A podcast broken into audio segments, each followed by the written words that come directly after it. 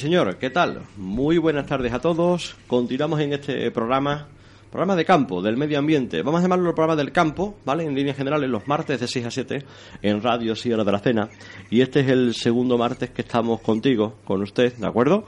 Y en esta segunda parte de este programa, pues entramos en el espacio La Huella. Un programa un poquito más de animales, de bichos, la fauna silvestre en nuestro Parque Natural Sierra de la Cena de Pico Zaroche. Y siempre con nosotros nuestro joven colaborador veterinario de fauna silvestre, miembro de la Asociación Lutra, muy activa y protagonista en nuestro Parque Natural, Javier Vázquez. Amigo Javi, buenas tardes. Hola, buenas tardes. Y bueno, con él en este caso, como ya abordamos la semana pasada, la presentación, que por cierto la tienen ustedes subida a internet en nuestro podcast, La Huella-Verano 2016 la Huella Verano 2016. Ahí pueden escuchar la presentación y todos los programas en este caso que vayan teniendo lugar cada martes. ¿Estamos? Por cierto, recuerdo igual que dije la pasada semana y este hoy al principio, con él hicimos un programa que se llamaba FF Saipa Flora y Fauna de nuestro Parque Natural, FF Saipa, 2012-2013. Tienen esos audios también subidos en la radio la carta, el postcat FF Saipa, y buscan el año 2012-2013. En el caso de Javi Vázquez, nuestro colaborador, pues en el, en el aspecto de fauna. Hoy entramos en la fauna en los espacios urbanos, en las localidades, en nuestros pueblos, en nuestras ciudades, ¿de acuerdo? Algo interesante y como ya dijimos al principio, lo recordamos rápidamente, queremos que sea un espacio participativo, que ustedes puedan llamar, participar, preguntarnos, colaborar. Haremos un programa al final de vuestras impresiones, críticas, dudas, he visto, me han dicho, no sé qué, no sé cuánto. Todo eso vale, ¿de acuerdo? Es importante que ustedes participen en Facebook, redes sociales, buzón, en la calle, correo electrónico, yo qué sé que lo hagan. Al menos aquí os lo dejamos, en otros lados ni os dejan. Aquí tenéis la oportunidad, ¿vale? Si no lo hacen, pues tampoco pasa nada. Pero nos gustaría que lo hicieran y lo plantearan. Y es un programa práctico, de cuestiones para que ustedes puedan ver, hacer y participar rápidamente. Javi, fauna en los espacios urbanos. A ver, esto como un poquito la introducción, ¿cómo sería? Pues hombre, en un principio podríamos pensar todos que en los medios urbanos no habría mucha fauna, pero por suerte aquí en la sierra solemos tener la conciencia de que realmente dando paseo por el pueblo directamente se pueden ver algunas Por suerte porque no es malo que haya, ¿no? Claro, no es malo y además es que es una cosa que, que los que vivimos en pueblos normalmente no nos damos cuenta, pero la gente de las ciudades yo digo que es un poco como las estrellas. Aquí en verano, bueno, en cualquier época del año nadie mira el cielo porque estamos habituados a verla pero gente de ciudad se desplaza únicamente hacia aquí para verlas. Entonces es algo que tenemos aquí y normalmente no valoramos hasta que viene alguien de fuera y dice, anda, un, no sé, un mirlo por mitad de la calle. Y dice, bueno, sí, aquí es normal, pero es que a lo mejor para gente de ciudad no tanto. Aún así yo tengo la percepción, lo mismo es mía, ¿eh? subjetiva, de que no miramos mucho al cielo, incluso incluidos los serranos propios. Pues no lo miramos, o sea, no nos percatamos, simplemente es que estamos habituados que sea nuestra rutina, entonces nos vamos echando cuenta, a lo mejor a un canto que vamos escuchando cuando vamos por al lado de un árbol o algo así. Vale, vale, vale. Bueno, con lo cual, animales y bichejos en los espacios urbanos en la sierra es normal y no pasa nada. Sí, no, o sea, determinadas especies, claro, todo eso hay que matizarlo porque evidentemente, pues hombre, ver un gorrión a nadie le va a sorprender, porque al fin y al cabo bueno, no nos va a sorprender aquí, pero por ejemplo en las ciudades están haciendo estudios y están diciendo que están cayendo en picado a las poblaciones de gorrión y no se sabe por qué. Aquí, por suerte, pues nada más que hay que salir a la puerta de la casa y lo primero que escucharemos y vemos probablemente sea un gorrión. Y aparte del gorrión, ¿qué otras especies podemos ver así rápidamente? Pues hombre, así en la época de primavera-verano es la llegada de gran cantidad de aves, como son las golondrinas, los vencejos, los aviones, todo lo que llamamos comúnmente golondrinas, aunque luego hay varias especies y de cada una de ellas hay varias especies, o sea que al final son entre 10 o 12 las especies que podemos ver pero bueno, al fin y al cabo todo el mundo le llama golondrina y son todas estas aves que además tienen la costumbre de hacer el nido normalmente en los aleros de las tejas y están en algunos edificios.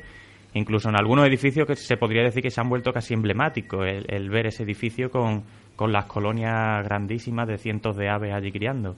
Bueno, bueno. Eso sería lo segundo más frecuente. Luego, si nos acercamos a lo mejor a algunos parques, sí. o el parque, o por cualquier zona verde de cualquier pueblo donde haya un jardincito, pues ya empezamos a ver aves que realmente son más rurales, pero como digo, nuestros pueblos son bastante pequeños, entonces hacen que aves de entornos rurales y de huertas a lo mejor entren dentro del pueblo y no sea raro ver jilgueros o los verdecillos, los chamarices, los verderones, todo esto entrando entre las calles y criando a lo mejor en los naranjos de, cualquier avenida así un poco más importante. Más cositas que podamos decir, venga. Pues saliendo un poco de las aves, pues Sí. hombre, ¿cómo no vamos a decir, sobre todo ahora en verano, que es hasta típico, la, esas salamanquesas que se suben por las paredes Cierto. y van por el techo? O la luz, ¿no? Claro, hace muchos años pues casi que se les perseguía. Oye, mira, han entrado en salamanquesa, pero cuando los ves en la farola y ves que en una noche se pueden comer pues 200 o 300 mosquitos. Eso han dicho siempre, es verdad, que se comen los mosquitos, ¿no? Que son Sí, buenas. sí, bueno, era un entretenimiento, ¿no? De pequeño te sentabas debajo de la farola y ponías a ver cómo realmente iban persiguiendo todas las polillas, los mosquitos, todos los insectos que acudían a las luces de la farola. ¿Pero eso lo hacías tú porque te gusta esto o lo hacían también el resto de chavales?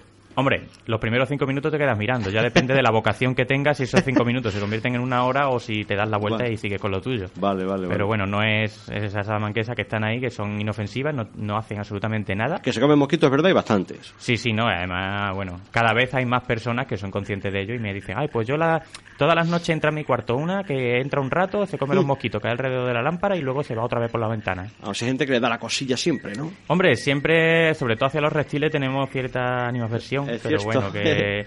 Pero que ellas lo único que hacen es pasearse por el techo de la habitación, cogen sus cuatro o cinco polillas y mosquitos y se vuelven a salir otra vez por la ventana entre las persianas. Además que suelen tener predilección, que siempre las vemos entre las persianas. Eso es bastante fácil. Luego, como fauna en los espacios urbanos no es habitual, ¿no? Hombre, eh, toda la fauna siempre es de- vamos a hablar de pequeño tamaño. Eso. Esto, bueno, a lo mejor eso, ya en mamíferos, los murciélagos, los murciélagos están presentes prácticamente en todos los núcleos urbanos, bien en casas así viejas, Abandonadas, o a lo mejor hay un tipo de refugio que le gusta bastante y es cuando en los bloques de piso, en uno de los laterales, colocan una oralita como modo de aislante en la fachada, en una fachada que a lo mejor no está prevista, que dé a la calle, y en los huecos de esa oralita pues hay grandes colonias. A los murciélagos no les gustaban las cuevas. Depende. Ah. Hay algunas familias a las que les gustan las cuevas, algunos Y otras grupos, no. y otras eh, pues en el alero de una iglesia a lo mejor o eh, debajo de puentes, o sea, utilizan Así que en la sierra hay muchos murciélagos. De hecho, sí, es la, es la mayor diversidad de mamíferos que tenemos aquí Anda. en la sierra. Sí, Qué sí, curioso, sí. Tendremos 10 o 12 especies y, y todas beneficiosas, ninguna es peligrosa, no... En España ya tenemos erradicada la rabia, con lo cual no supone ningún peligro. A lo mejor que sin darnos cuenta metamos la mano en algún sitio y nos muerda. No Es va... un animal chiquitillo, ¿no? Pero yo tengo la percepción de que hay gente que se cree que es muy grande y es muy chiquitillo, ¿no? Pues sí, teniendo en cuenta que cualquier murciélago medio de los nuestros es del tamaño de un ratón. Ah, como un Entonces, puño de la mano, vamos. Claro, no, no, que cabe perfectamente, del tamaño de un ratón. Entonces, cuando abre las alas puede ser de grande como un gorrión. O Ah, sea no. que Sí no que tenemos sí por qué temerlo, ni mucho menos. Bien, bien, bien. Eso por ahí. Tema de... Bueno, pues podemos ver también luego tema de caballo por los espacios urbanos, pero eso es una cosa más que controlar y normal, ¿no? El tipo de perro y demás, ¿no? Que es lo más habitual. ¿no? Claro, claro, esto ya estamos hablando de fauna urbana doméstica, en cierto modo. Eh, en los últimos años, debido principalmente al abandono que hay a lo mejor de determinadas zonas rurales y de huertas, eh, se empieza a ver una cercanía a los núcleos urbanos de determinadas especies. Es lo que se dice siempre. Bueno, iba yo de madrugada con el coche y al entrar lo por ¿no? tal urbanización, eh, al lado de los contenedores habría dos jabalí o dos ciervos.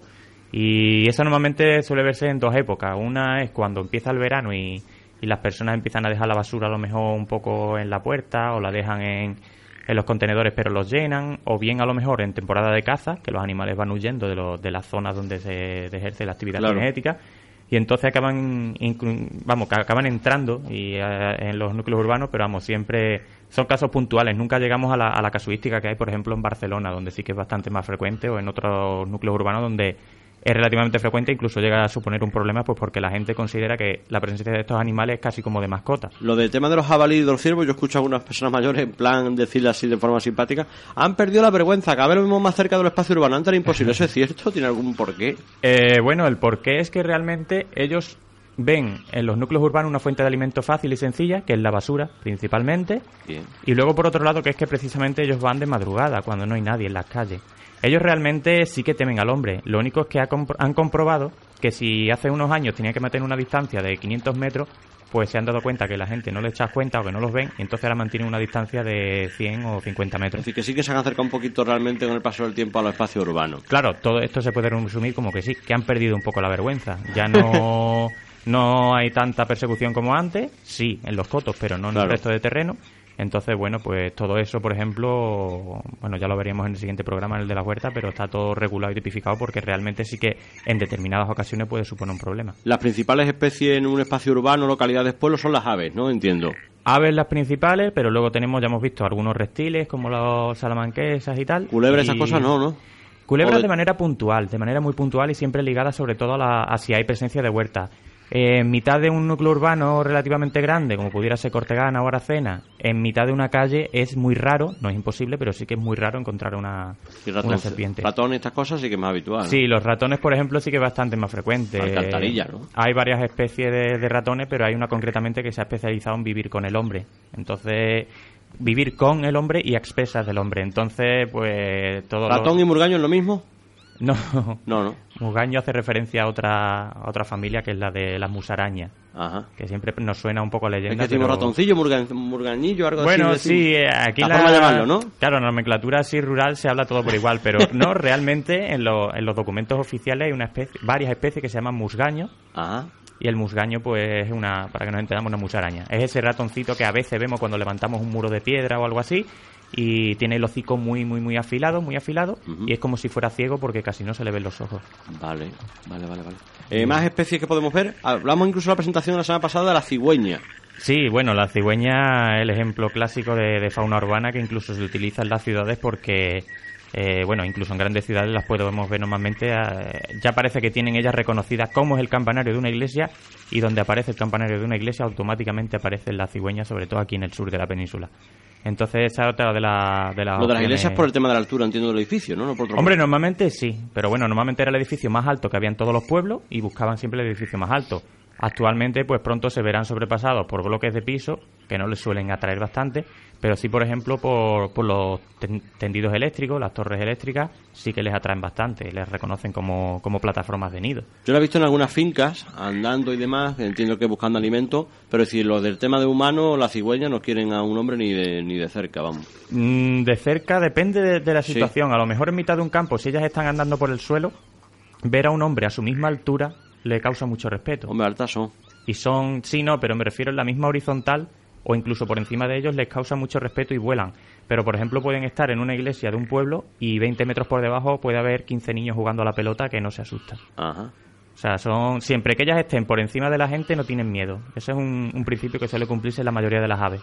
Y luego de cara a la ciudadanía, a la gente, al ciudadano de pie, mm, ¿qué recomendaciones? ¿Vemos una especie viva, mm, no sé, muerta, herida? ¿Qué hacemos? ¿Dónde vamos? ¿Quién llamamos? Bueno, pues el protocolo en general, que eso será de aplicación para el resto de programas que vayamos viendo, siempre será el mismo. Cuando veamos una, además, eh, cuando llega la primavera, que normalmente la gente empieza a salir más al campo y sale, y además se junta con la época también de cría de los animales, pues podemos encontrar un animal desde que esté herido o que esté simplemente flojo, que no se pueda mover mucho, o incluso a veces que son crías. Vemos que tienen todavía el plumón o que no vuelan bien y que son crías. En todos estos casos, pues siempre vamos a tener el mismo protocolo.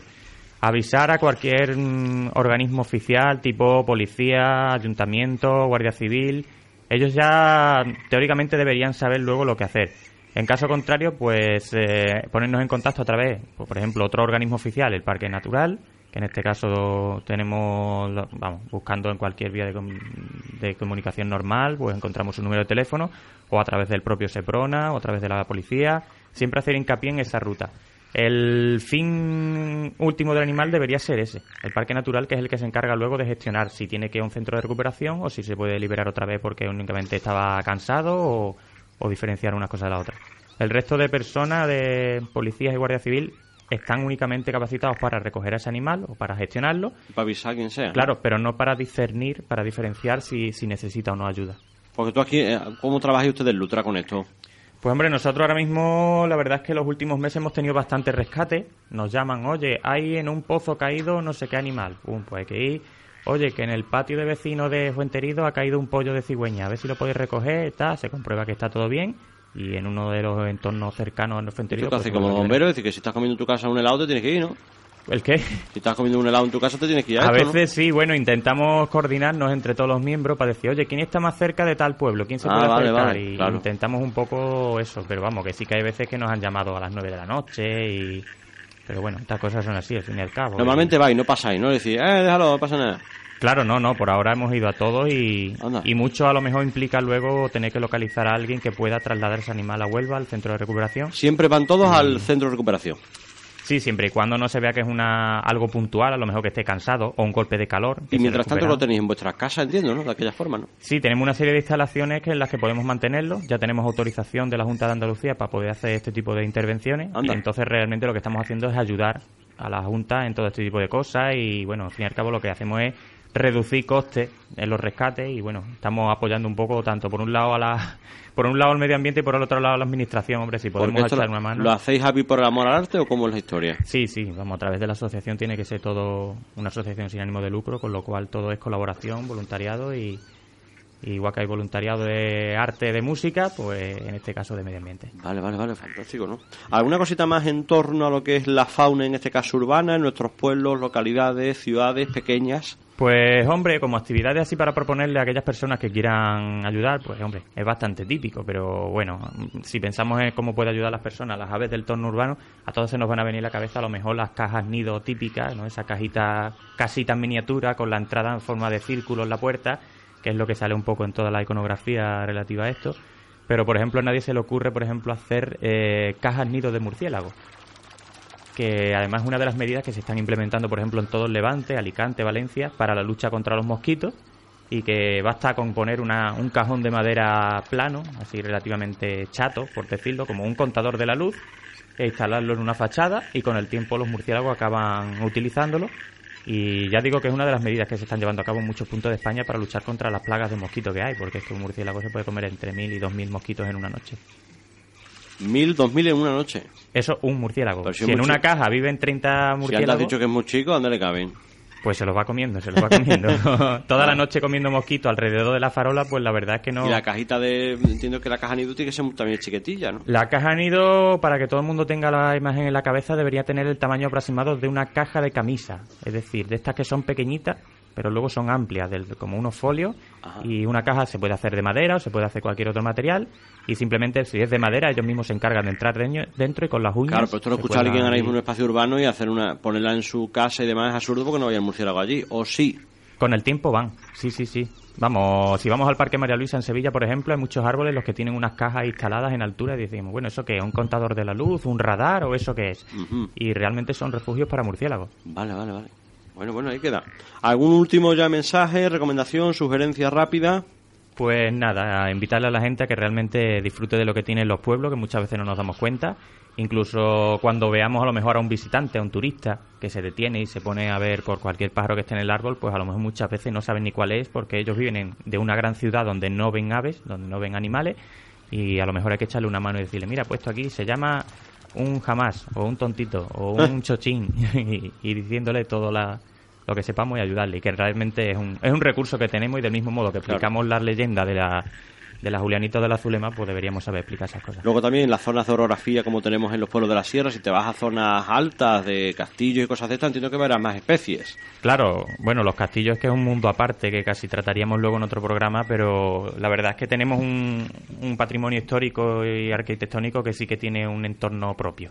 Bueno, bueno, ahí queda. Espacios de fauna en los espacios urbanos, valga la redundancia, localidades, monumentos, ciudades. Este es nuestro segundo programa de La Huella, Fauna Silvestre, con Javier Vázquez, veterinario de fauna silvestre y miembro activo de la Asociación Lutra. Javier Vázquez, Javi, muchas gracias. Gracias a vosotros. Este programa en breves instantes en nuestro podcast La Huella, verano 2016, radio sierra de la cena.com, ivos.com, 933 FM, cada martes de 6 a 7 junto, que es al principio, lo hemos tenido con anterioridad, el programa Hijos del Viento en torno al mundo del caballo con Tomás Mateo en este programa de los martes en cuanto al mundo del campo. Señores, seguimos, sigan disfrutando de la radio.